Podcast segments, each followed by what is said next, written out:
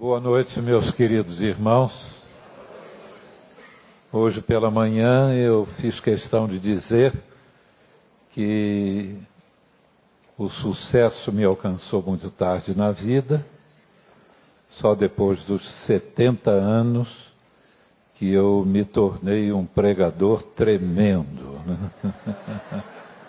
Eu fiz questão de dizer isso para dizer que eu não sofro de Parkinson. Eu faço questão de dizer isso porque enquanto eu estou pregando, as pessoas veem o telefone, o microfone chacoalhar na minha mesa, na minha mão, eu estou um pouco atrapalhado, e começam a pensar que eu tenho problema de Parkinson. Eu não tenho. Eu, há duas semanas atrás, voltei a, a, ao médico, a um neurocirurgião, uma neurocirurgião, cirurgiã, e ela disse que o meu problema é tremor essencial, diagnóstico já é, colocado por dois outros médicos anteriormente. Eu quero pedir desculpas ao pessoal do BEC, um BEC maravilhoso, o coral que estava aqui, porque no momento do louvor eu fico assentado. E eu tenho um problema no pé esquerdo, operei o pé direito, é, um problema de nascimento, os calcanhares para dentro, eu tive que operar o pé direito.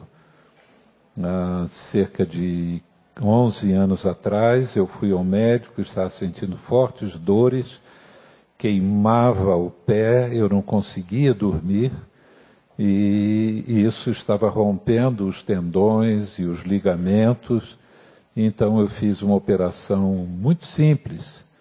Eu cerrei o calcanhar e ele foi lixado e foi colocado de novo. Eu recebi cinco pinos e, como já disse, realizei um sonho de consumo. Porque o meu sonho era esse: se algum dia eu chegar aos 90 anos, eu quero chegar empinado.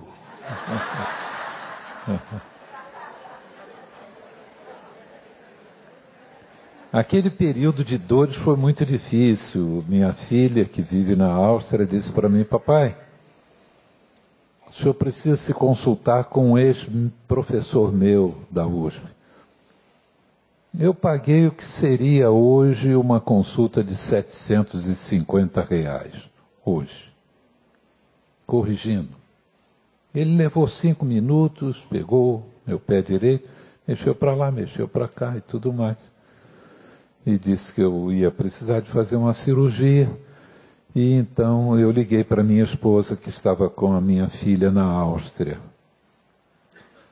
Liguei num num estado de contrição, de arrependimento, como nunca no meu casamento. Eu, eu já sentia a dor da consulta no bolso, não é? E fiz a ligação e disse para ela: Eu estou muito arrependido. Eu fui lá no médico cinco minutos. Ele pegou para lá, pegou para cá e, e 850 reais. Você está pegando no meu pé há 35 anos de graça. eu não reconheço isso. E, mas graças a Deus eu operei o pé, tenho que operar o pé esquerdo, ele disse, mas não operei até hoje. E de vez em quando eu tenho dificuldade de ficar muito tempo de pé eu então me poupo durante o, o andamento do culto. Mas é uma alegria estar com os irmãos. Eu devo dizer a meu favor que há uns dez anos atrás eu era considerado o melhor pregador do Brasil. Mas aí mamãe morreu e não ficou ninguém com essa opinião.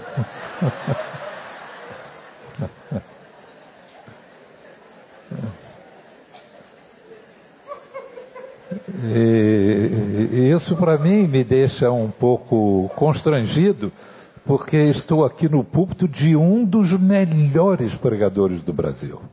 Eu tenho uma admiração do pastor Vander muito grande. Eu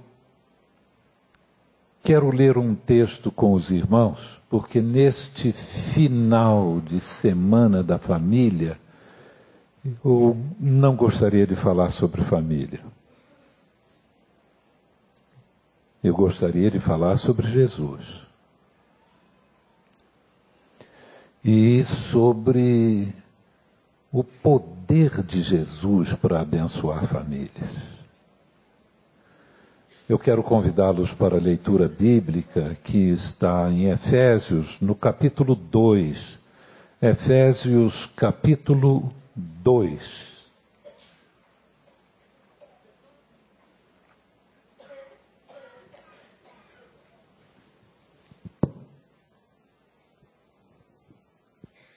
Já achou?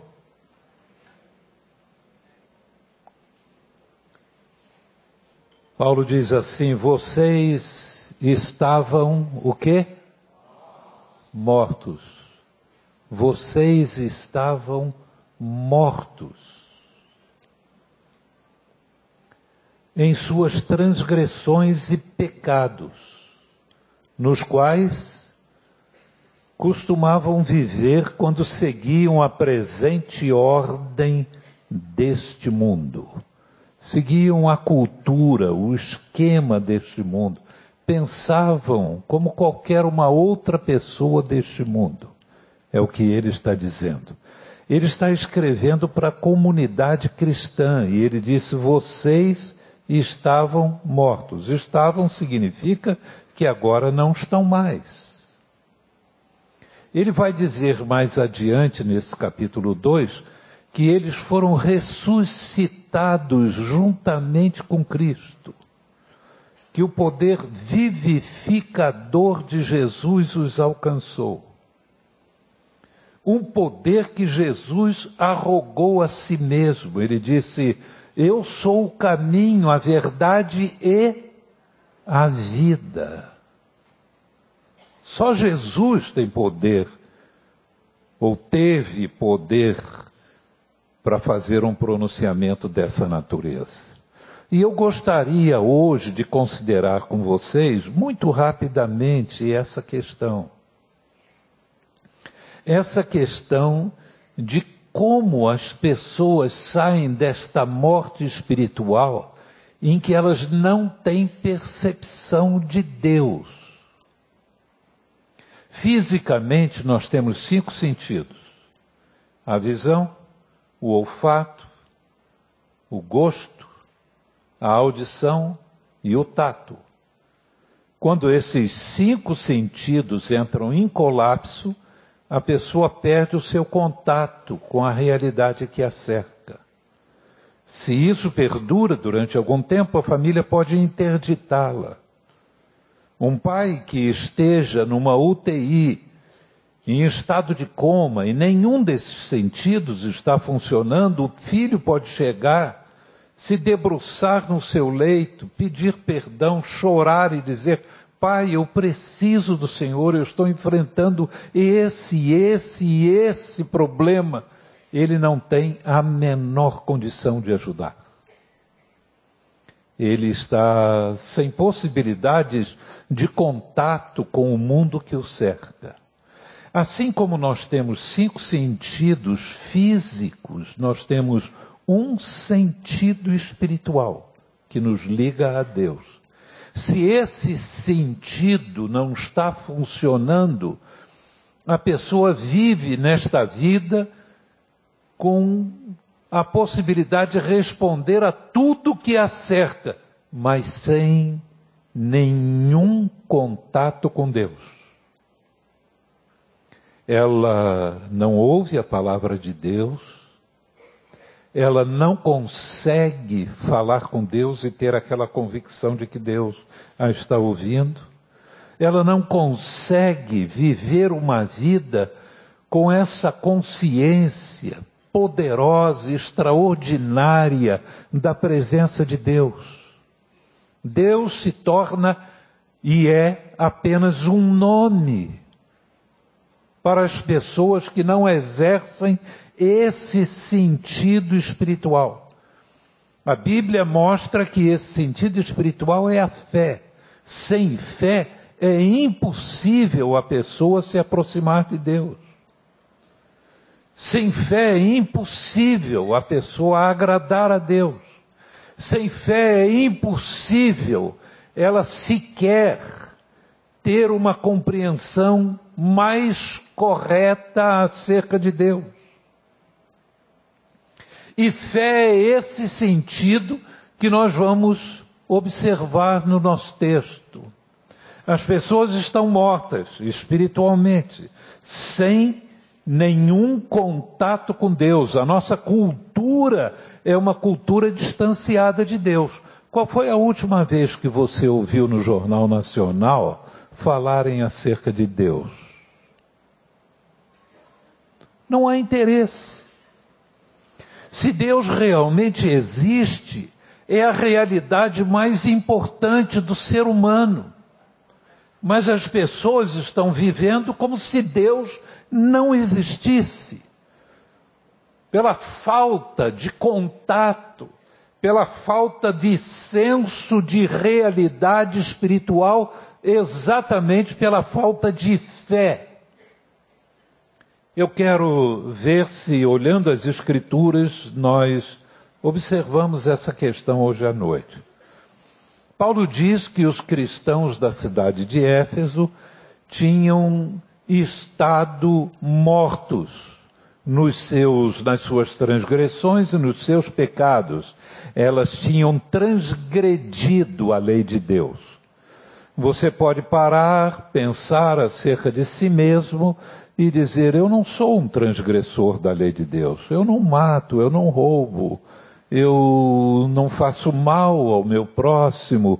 E, e cada um de nós tem uma um sistema de medidas para nós julgarmos a nós mesmos. Se a nós fosse dado a autoridade de traçar uma risca no chão, uma linha, para separar os maus dos bons, de que lado nós ficaríamos? Todos nós achamos que ficamos do lado dos bons. é o nosso entendimento. Mas a Bíblia diz: quando a pessoa transgride em um pecado, ela quebra toda a lei de Deus. Será que podemos entender isso? O caminho de Deus para nós, de obediência a Deus, é como um caminho estreito, diz Jesus, e tem é, a cerca que Deus coloca, que são os mandamentos de Deus. Não furte, não, não mate, não dê testemunho contra o teu próximo. Não faça isso, não adultere. E não deseje aquilo que não é seu. E cada pedaço do caminho tem é, uma, um pedaço de cerca que diz: não, não, não passe para lá, fique aqui. Agora a pessoa chega e diz lá: não faça isso e ela pula para o outro lado. Ela pulou um metro de cerca, dez metros de cerca, ou pulou a cerca toda? Entenderam? É por isso que a Bíblia diz: quando uma pessoa comete uma transgressão, ela quebra toda a lei de Deus. Paulo está dizendo que essas pessoas que estão lendo esse documento que ele enviou para elas, elas tinham estado mortas por causa de suas transgressões e pecados, e por isso estavam fora da vontade de Deus, do querer de Deus, do bom de Deus para a vida delas. Mas elas voltaram para a vida, porque Paulo diz: Mas nós ressuscitamos juntamente com Cristo. Vamos verificar isso. Como é que a pessoa da morte passa para a vida? Olha, se você ainda não tem essa experiência na sua vida, esse é o momento mais importante que você já viveu até hoje. A compreensão disso. Quantas pessoas Jesus ressuscitou enquanto ele estava desenvolvendo o seu ministério aqui na terra? Vocês sabem? Quantas? Hã? Quantas pessoas? Vamos lá. Eu não vou dizer para vocês. Podem dizer quais foram essas três pessoas?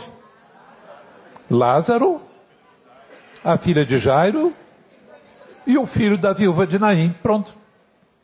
Esses três. Você pode abrir em Lucas, no capítulo 8, e encontra lá a descrição é, da ressurreição da filha de Jairo. E lá no capítulo 8 você encontra isso.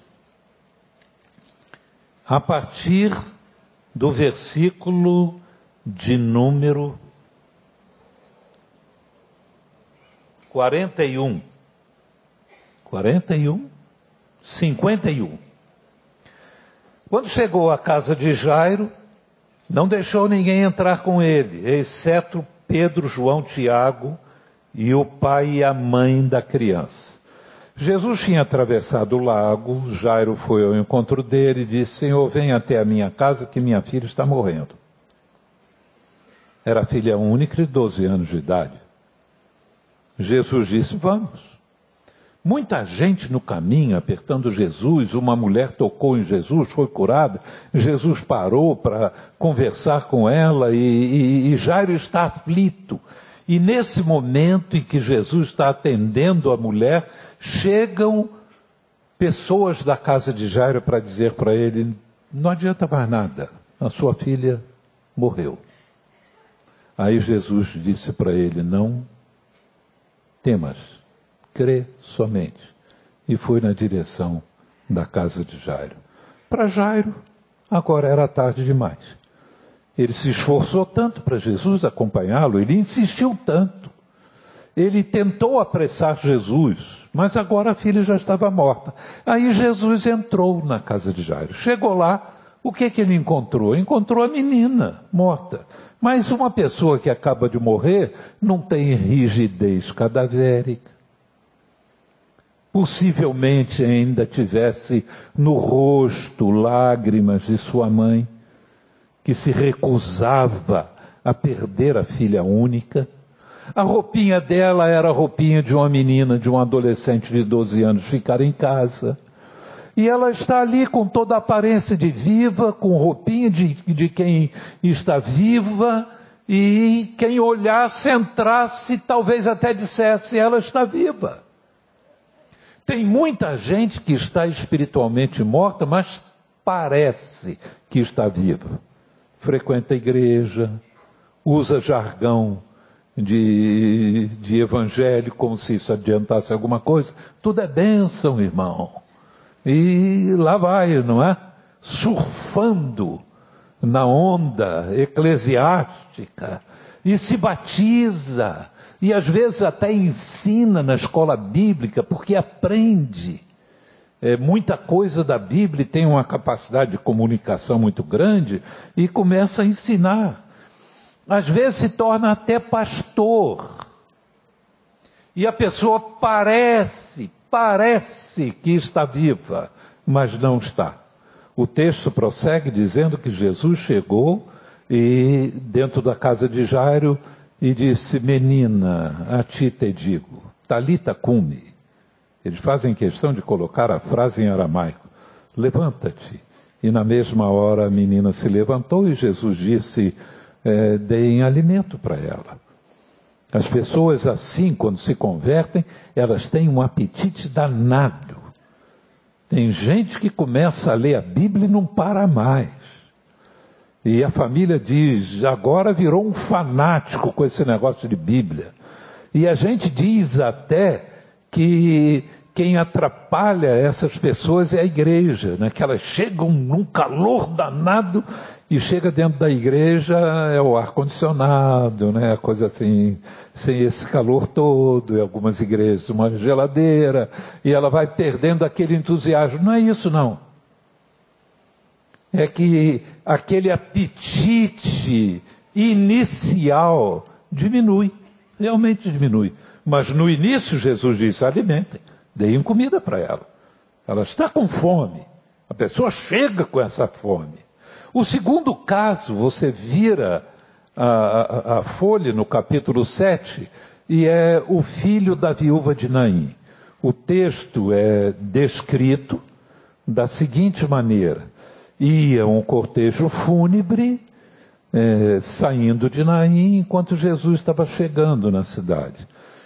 E uma viúva com seu filho, e uma viúva pobre, está levando o filho para ser jogado na guiena, no lixão da cidade, que tinha um fogo que não apagava nunca. Estavam sempre tocando fogo ali em lixo. E jogavam os corpos ali para serem incinerados de graça, junto com o lixo. É uma coisa terrível, não é? Os ricos podiam ter uma sepultura escavada na rocha, como foi o caso de providenciarem para Jesus. Mas ele não, ele está indo para ser jogado lá no lixão da cidade. E a mulher vai ali, é, num choro muito grande. Jesus e diz assim: não chore. Há determinadas expressões de Jesus que eu acho que são de uma insensatez flagrante. Essa é uma delas. Chegar para uma viúva que perdeu o único filho, pobre, e dizer para ela não chore, ela tem que se acabar de chorar. Se você pensa que Jesus foi um filósofo, um líder religioso, essas palavras não teriam realmente nenhum sentido. Seria a hora, por exemplo, de Jesus filosofar sobre a morte, olha a morte, e lançar algumas pérolas para os discípulos anotarem aquilo e transmitirem para a humanidade depois. Mas Jesus diz: não chora, porque Jesus tem poder sobre a morte. Porque ele pode trazer o sorriso de volta para o rosto daquela viúva porque pode trazer de novo alegria para o seu coração despedaçado. E aí Jesus toca no esquife que vai levando o rapaz para o lixão e diz: Moço, levanta-te. E ele se coloca de pé. E meus amigos, o texto diz que Jesus então o entregou à sua mãe. No caso da filha de Jairo, ela estava morta e o pessoal não sabia, parecia que estava viva. Mas algumas pessoas estão mortas dos seus pecados e a sociedade sabe que essas pessoas estão mortas. Elas são desonestas nos seus negócios, não são confiáveis. São pessoas que criam confusão onde vão elas não são boas vizinhas, elas fazem questão de não pagar o condomínio durante anos a fim, a fim e depois ainda criam confusão. Gente difícil. Todo mundo sabe que esse pessoal não está agindo corretamente. E ainda há outros problemas é pego pela Lava Jato, aparece o retrato nos jornais.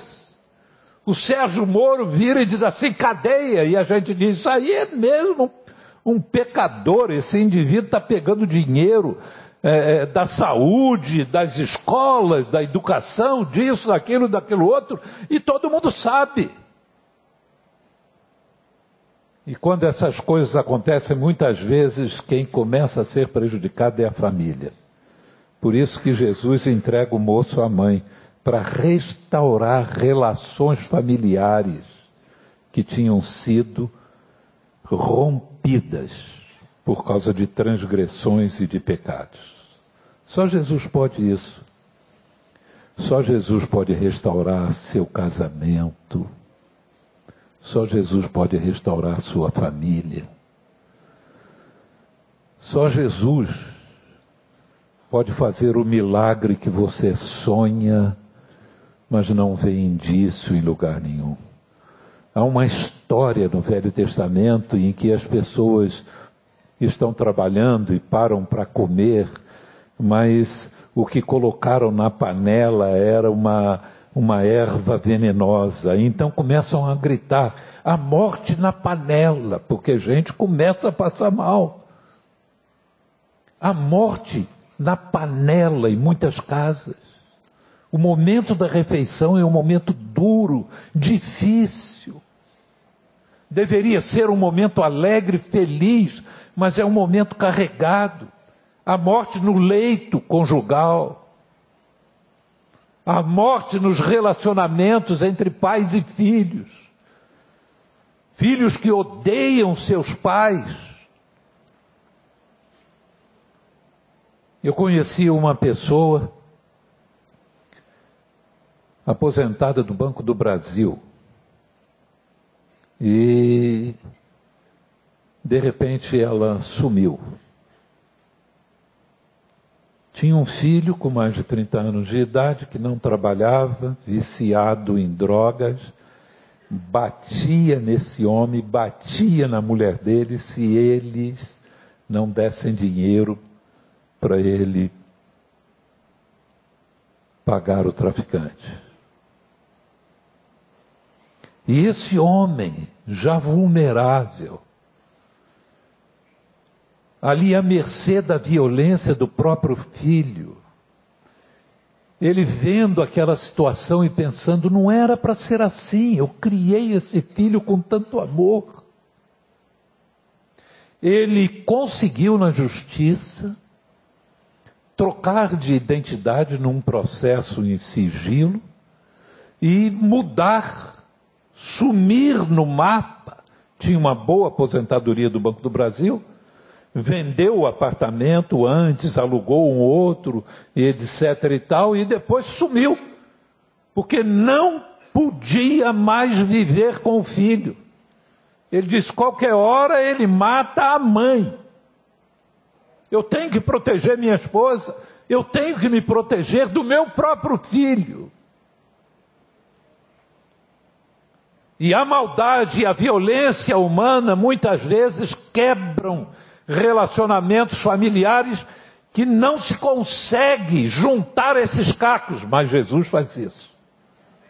Jesus restaura os laços familiares e aí entrega o moço para sua mãe. O terceiro caso é o caso de Lázaro. Está no capítulo 11 de João, se você quiser procurar lá. Jesus era amigo de Lázaro, da sua, das suas irmãs Marta e Maria, elas mandam chamar Jesus porque Lázaro está doente. E Jesus vai, mas quando chega lá, Lázaro já está sepultado há quatro dias. E ele chega diante do sepulcro, Lázaro era rico, tinha um sepulcro de pedra, e diz assim: tirem a pedra. E Marta, irmã de Lázaro, vira e diz assim: Não, Senhor, não é para tirar a pedra, porque ele já cheira mal. Tem gente que está morta nos seus delitos e pecados e cheira mal. Tem vida que fede. Que ninguém quer saber de contato com esse tipo de gente.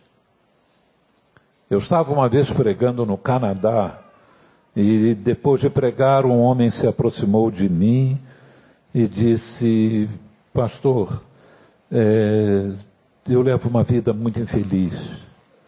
Eu tenho três netos, mas as minhas filhas não permitem que eu abrace meus netos, que eu pegue meus netos no colo, que eu converse com eles. Se eu chego perto de um dos meus netos, elas vêm e tiram o meu neto de perto de mim. E eu fiquei com uma pena muito grande daquele homem. E logo depois vieram duas mulheres falar comigo e disseram para mim, pastor, o que foi que esse homem disse para o senhor? Aí eu contei, ela disse, nós somos as filhas dele. Ele tem poucas semanas que saiu da penitenciária condenado por pedofilia. Ele abusou de muitas crianças e nós temos medo de que ele faça isso com os próprios netos.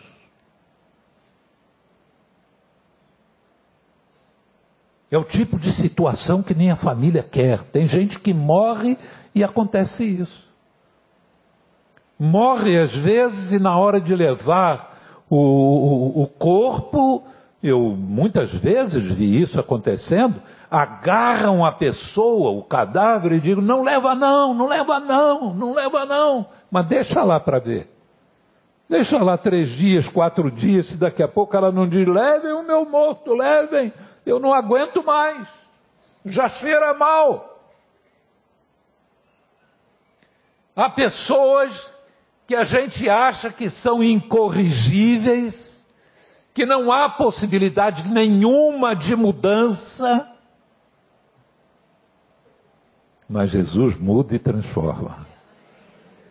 Ele chega para Lázaro, que está cheirando mal lá no túmulo, e disse: Lázaro, vem para fora. Lázaro vem, vem pulando, todo atado, Aí é que entra o celebrando, né? Que ajuda. Jesus disse: desligai-o e deixai-o ir. Muita gente chega na igreja assim, toda amarrada, toda contida, né? toda limitada, mas cabe à comunidade fazer isso. Agora temos esses três casos. A filha de Jairo, que está lá na sua cama, no lugar dos vivos, com a roupa de quem está viva, com a aparência de quem está viva, Lázaro já cheirando mal, o moço. Quem estava mais morto? Quem? A mesma coisa. Esteja a pessoa frequentando a igreja ou não, seja ela alguém que tem uma, uma reputação das mais condenáveis, ou seja, uma pessoa que diz assim: olha ali, um homem de bem, está ali um bom pai, está ali um bom cidadão, está ali um homem de caráter. Não importa. Todos precisam de receber a vida que Jesus veio trazer. Todos. Agora, como é que eles chegaram à vida? Esse é o ponto. Observa. Jesus chega na casa de Jairo para a menina e diz: Menina, te te digo, levanta-te. Chega para o moço e diz: Moço, a ti te digo, levanta-te. Chega para Lázaro e diz assim: Lázaro, vem para fora. Sabe como que as pessoas chegaram à vida? Ouvindo a palavra de Jesus. A pessoa chega à vida espiritual ouvindo a palavra de Deus. É isso que a Bíblia diz: que a fé vem de ouvir e ouvir a palavra de Deus. Tudo que a gente ouve acerca de Deus fora do que a palavra de Deus diz, pode ser mera conversa fiada. Eu vejo gente que diz para mim, pastor, para mim Deus é assim, assim, assim. Eu fico com pena. Fez alguma entrevista com Deus? Subiu até o céu, achou a casa, a morada de Deus e ficou lá olhando para ver como é que Deus era? Acompanhou os grandes feitos de Deus através da história, na vida de bilhões de pessoas, viu Deus criar esse universo. O que, que sabe acerca de Deus? Nenhum de nós sabe nada, nada, nada acerca de Deus. Nós só podemos saber aquilo que Deus diz acerca de si mesmo. Se Deus não se revelar e não disser assim, olha, eu sou assim, eu faço isso. Se Deus não falar, nós não temos o que crer. Essa fé que é esse sentido espiritual só pode vir quando Deus nos fala. Agora, você pode perguntar, E o que, é que tem isso de prático para nós, para esse momento? Abra sua Bíblia em Romanos capítulo 10. Paulo diz assim: a palavra está perto de você, está em sua boca e em seu coração. Essa palavra que Deus coloca. Isto é, a palavra da fé que estamos proclamando, pregando. Quando você ouve a pregação do Evangelho, você ouve a palavra de Deus que pode trazer vida para a sua vida. Paulo vai prosseguir dizendo assim: se com a sua boca você confessar a Jesus como seu Salvador e em seu coração crer que ele ressuscitou dentre os mortos, e aí a garantia: serás salvo, terás vida eterna. Não tem outra exigência, é isso é confessar a Jesus como Senhor, ou seja, entregar a sua vida e crer que Ele ressuscitou dentre os mortos. Porque se Ele está morto, não pode, não está morto, não pode fazer nada. Eu já preguei muitos velórios.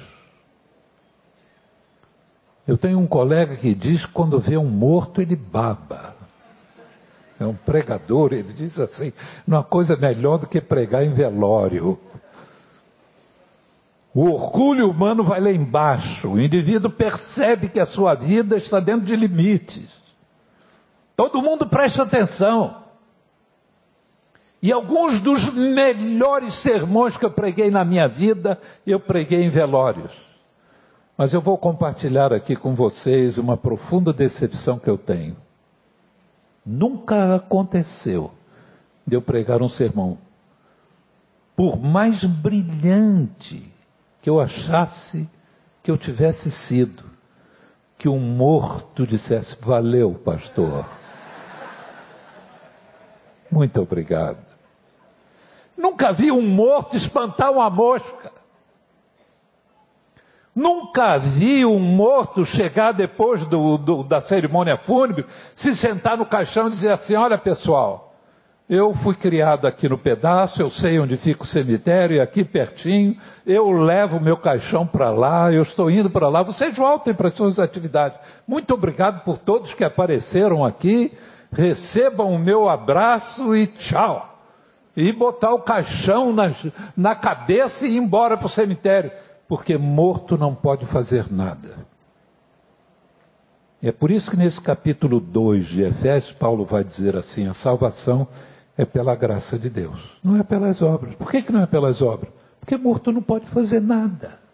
Se você está morto nos seus delitos e pecados, você não pode fazer nada, nada por você. Mas Jesus já fez. E se você recebê-lo como seu Senhor e em seu coração crer que Ele está vivo, que você pode falar diretamente com Ele, você receberá essa vida, você será salvo, você terá consciência maravilhosa de Deus na sua vida. Vai poder levantar de manhã e pensar Deus, dirigir os seus pensamentos para Deus, saber que Deus está ao seu lado, saber que quando chegar no final da sua vida e você der aquela última passada, e não tiver nada onde seu pé se apoiar, quando você respirar o ar, inspirar o ar pela última vez, você vai ter a certeza de que quando você der essa passada, você vai cair ali nos braços de Deus. Deus está ali para recebê-lo. Se você, na sua mente, disser Jesus, eu quero que sejas o meu Senhor, e em seu coração crê que você está falando com Ele, depois de ouvir esta palavra do Evangelho, que não fui eu que criei, não fui eu que escrevi isso, a Bíblia diz: serás salvo. Podemos orar juntos agora? Eu gostaria de orar por você. Eu gostaria de estar junto com você no momento que você faz a oração mais importante da sua vida, que é a oração de entrega de sua confiança a Jesus. Então vamos curvar a nossa fronte diante de Jesus nesta hora. Ele disse: Onde estiverem dois ou três reunidos, eu ali estarei. Ele nunca mentiu, ele está aqui. Ele disse: Eu estou à porta do coração e bato. Ele bate. E se você ouve a sua voz e pode crer nele através da palavra de Deus, então hoje você vai receber vida. Então, curvemos a nossa fronte. Se você quer orar agora pedindo esta salvação que Jesus veio trazer, colocando a sua vida aos cuidados de Jesus no tempo e na eternidade. Eu vou pedir que onde você está, você levante uma de suas mãos rapidamente. Pode levantar, Deus abençoe. Pode levantá-la a sua mão e depois baixá-la. Onde você estiver, pode fazer isso. Deus abençoe. Deus abençoe. Deus abençoe. Quem mais? Deus abençoe. Só Jesus pode fazer isso por você. Só Ele que deu a sua vida por você. Só Jesus tem o poder restaurador para nos fazer vencer o grande inimigo que é a morte, todos os outros inimigos que envenenam os nossos relacionamentos familiares. Mais alguém? Pode levantar bem alto. Faça isso diante de Jesus. É para Ele que você faz isso. E diz: Senhor, eu quero hoje colocar a minha vida sob os teus cuidados, sob o teu amparo. Eu creio que estás vivo e me ouves. E eu vou orar agora junto com você. Deus abençoe a senhora. Pode baixar a sua mão.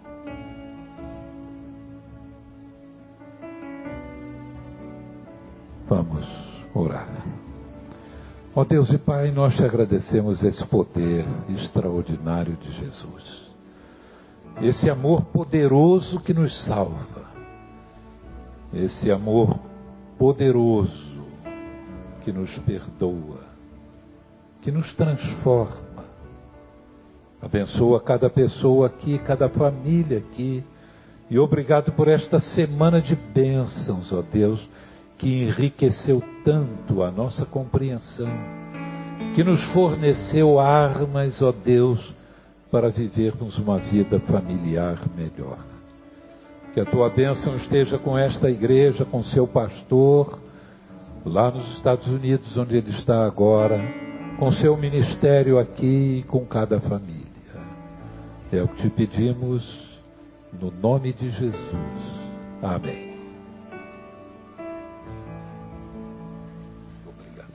Nós vamos cantar um louvor daqui a pouquinho, mas eu quero fazer um, um, um apelo a você que levantou a sua mão a tomar mais um gesto de fé, a tomar mais uma atitude para confirmar aquela decisão que o Espírito Santo incomodou você aí mesmo sentado a tomar.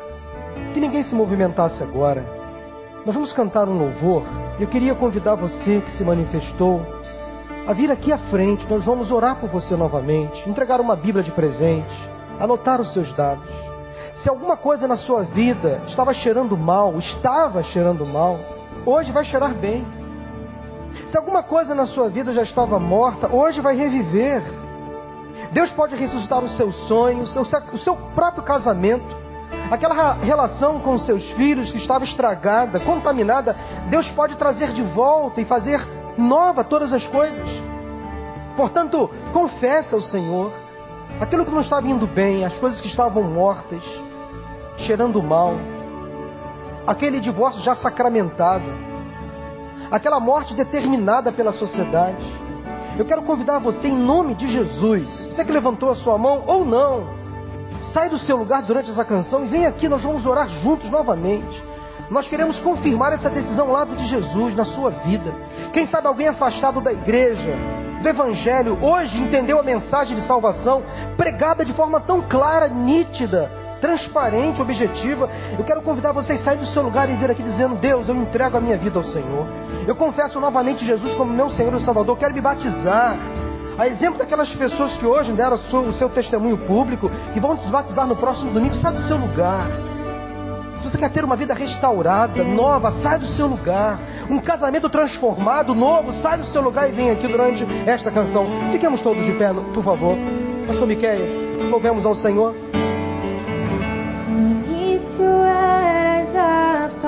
Sair do seu lugar, pede licença quem está ao seu lado, vem aqui.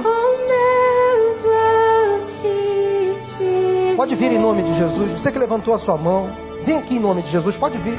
Vem aqui, vem, vem, vem, vem à frente. Pode vir em nome de Jesus. Há conselheiros aqui esperando por você. Pode vir em nome de Jesus. Venha. Pode vir. Vem, moço. Vem. Pede licença. Pode vir em nome de Jesus. Quão lindo esse nome é. Quão lindo esse nome Jesus. Há mais alguém? Pode vir em nome de Jesus. Pode vir.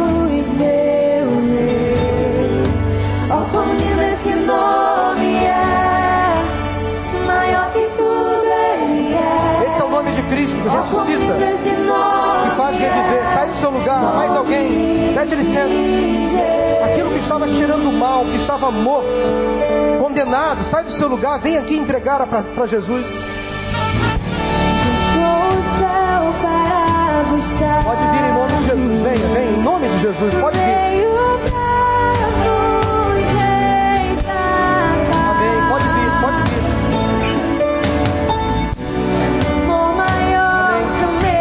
Lá fora, lá no,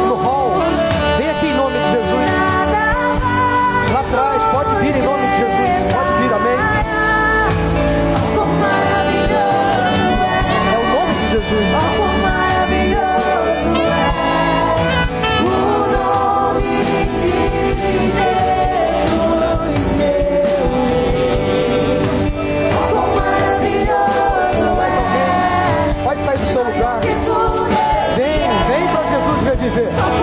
Vem para Jesus ressuscitar. Vem, em nome de Jesus.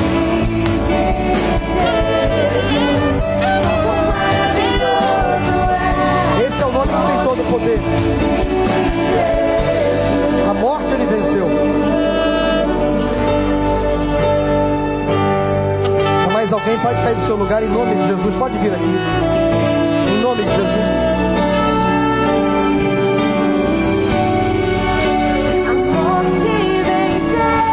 Sim, ele tem esse poder.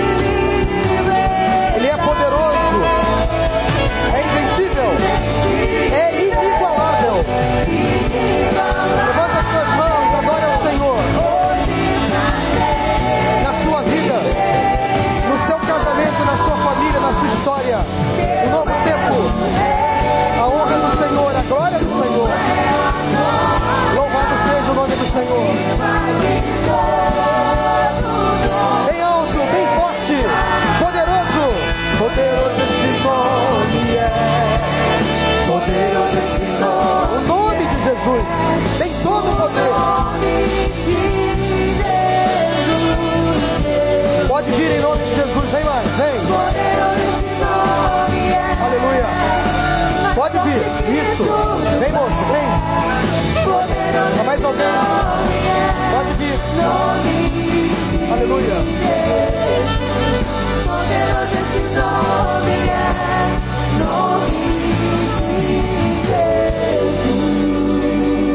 para vocês. Há pessoas aqui que ainda estão se sentindo atadas, amarradas por espíritos malignos. E eu vou orar para Deus repreender isso agora em nome de Jesus. Tem gente que não está conseguindo sair daí porque está se sentindo amarrada. Amarrada a acordos feitos no passado. Mas em nome de Jesus, quebra isso agora, Senhor. Em nome de Jesus, destrói todas as fortalezas. Destrói, destrói, destrói, em nome de Jesus. Senhor, repreenda toda amarra maligna, todo laço maligno, repreenda agora em nome de Jesus. Que não haja mais barreiras para que essas pessoas encontrem a verdadeira liberdade, a verdadeira libertação. Jesus Cristo é seu nome poderoso. Há mais alguém sai do seu lugar. Sai do seu lugar. Confessa ao Senhor os seus pecados, as suas amarras, suas mazelas, seus esconderijos, suas compulsões, seus vícios, seus pecados. Confessa. Ele tem poder para te libertar. Ele está neste lugar. E onde o Senhor Jesus está, há liberdade, há libertação, a cura, a milagre, a salvação. Em nome de Jesus, se há mais alguém, sai do seu lugar. Nós vamos orar por você. Nós vamos orar por você. Louvado seja o nome do Senhor. Senhor, restaura casamentos agora em nome de Jesus. Restaura relacionamentos entre pais e filhos. Senhor, liberta aqueles que estão oprimidos pelas drogas. Aquele homem agressivo, Senhor, liberta em nome de Jesus aquela imoralidade, Senhor, tira da mente em nome de Jesus. Aquele vício, aquela compulsão, Senhor, liberta em nome de Jesus. Senhor, tudo aquilo que não provém do Senhor, tira da vida, tira das famílias. Ó Senhor, santifica esses lares, essas casas, para que a tua glória se realize e se manifeste, em nome de Jesus. Senhor, salva essas pessoas aqui à frente. Elas estão confessando Jesus como o Senhor e Salvador.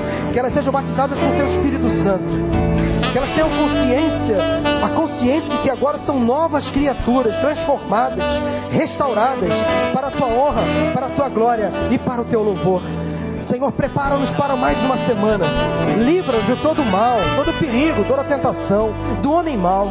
Senhor, prepara a tua igreja para a tua volta. O Senhor está voltando. Resta pouco tempo.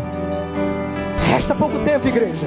O Senhor está voltando. É preciso arrependimento, confissão de pecados. O Senhor está fazendo um avivamento nesta terra.